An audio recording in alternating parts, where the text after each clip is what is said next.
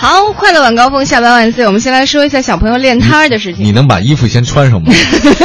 你这样让我觉得很不自在。你这个都半截袖的。你说这春天就这样，你你到夏天你还怎么上节目呀？我都穿着棉袄的。你你，哎呦，大家看看吧，真是受不了。你你你，身体有那么强壮吗？你别明天病倒了。不会啊，那我那我说完这事儿，咱们不要不要嘚瑟啊。好，我先说练摊的事儿。先说练摊的事情吧。昨天下午呢，西城实验小学的七百多位学生在操场举了一举办了一个非常有意义的活动，义卖的活动。嗯，这个商品义卖的商品，比如说有文具啊，有图书，有一些配饰，还有各种各样的小物件，定价都不贵，不超过十块钱。嗯，那现在呢，据统计，最终义卖筹得的善款。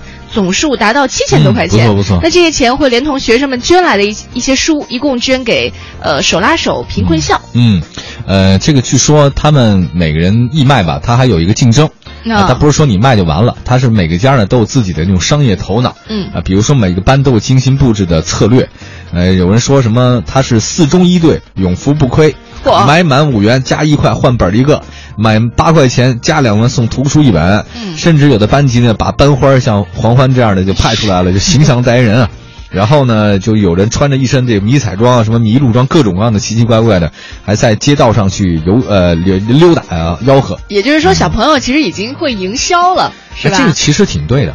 包括应该你想，你想，如果把一个东西卖出去，嗯，那真的是特别需要智商的一件事儿，对对吧？你想，你看你的东西卖给别人，别让他掏钱买你的东西，那一定得想着各种各样的办法，要不你产品质量过硬。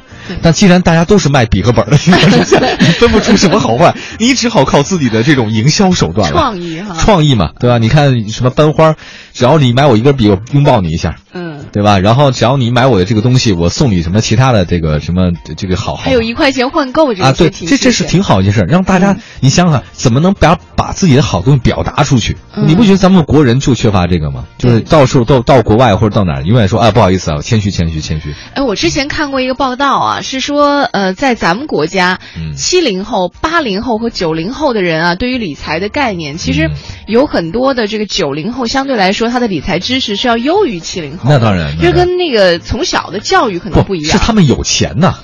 你不觉得我们七零啊，嗨，我们七就是咱们咱们七零，什么叫咱们？啊，你们七零后，他们他们七零后，你不觉得他们七零后那些人家里其实没有什么钱的？所以谈不上理财呀，因为你没有零花钱的。那是小时候没有钱，但是现在其实七零后手上掌握的资源也挺多。可是因为这个理财来理财是从小培养的，他长大以后他没这习惯。你看八零后九零后为什么越来越多？你看超女，我举例子，什么我是歌手为什么那么火啊？选秀那么火，而且因为是他们从小就接触到了 KTV 这种资助的这种，他很容易唱。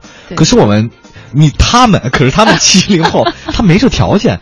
我想练歌没法练。你包括你去书城啊，你去看那个现在小朋友的书，他有专门给小朋友的财商教育的书，什么小零钱大计划呀，等等等等。那个时候我们家，我们把钱留给家里是最光荣，谁穷谁光荣。他们对他们，不是脑子有点乱，我现在。反正就他们七零后，他们七零后因为。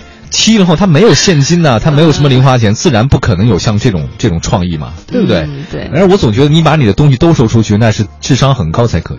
嗯。哎，这这个又又涉及到现在有一些政协委员啊，他会呃发的一些提案，就关于孩子各方面教育的。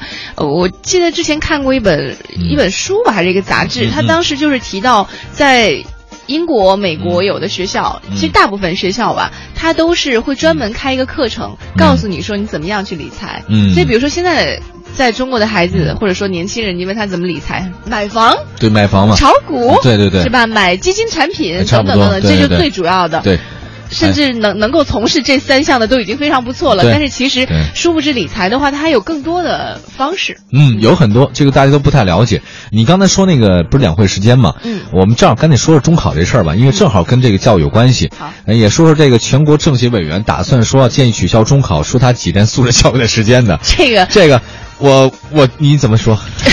我们先来说这个事儿哈。好，你说说。呃，这是全国政协委员，也是浙江省的特级专家，也是文化部中国艺术研究院研究生院的导师。嗯。呃，叫做河水法，他提了一个建议，说把现行的九年义务教育制度延长为十二年义务教育，就把普通高中和职业高中纳入到义务教育的范围之内，推行高中阶段的全免费。嗯。如果他说有这样的方式的话呢，就能够把教育的指挥棒真正的指向素质教育。嗯。呃，像。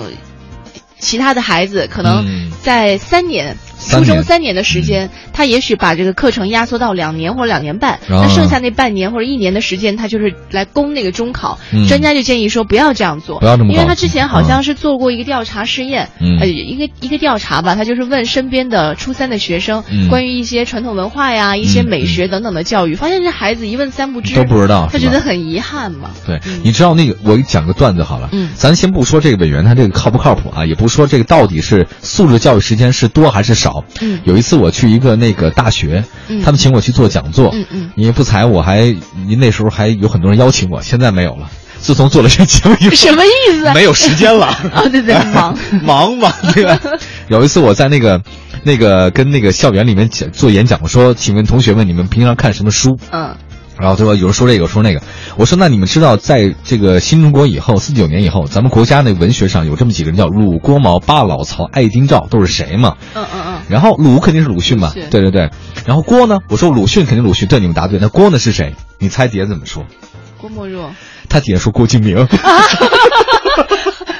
我当时都，嗯，我脸上三条黑线。我说你们不至于，你们都是大二还大一的新生嘛。然后我说你们请我来讲这个课，他是来跟你开玩笑，不是真不是开玩笑，他们真不知道。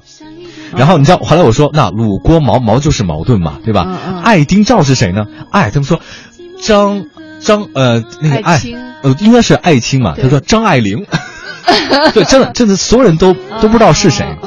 天哪！对，其实很奇怪嘛。鲁郭毛八老曹爱丁赵嘛。所以你说，你说现在都是大学生啊，还是重点大学的学生？因为他们手上读的东西也许跟我们那时候读的不一样嘛。那现在都他们都读什么呀？蜡笔小新。郭敬明啊，刚刚说。悲伤逆流成河。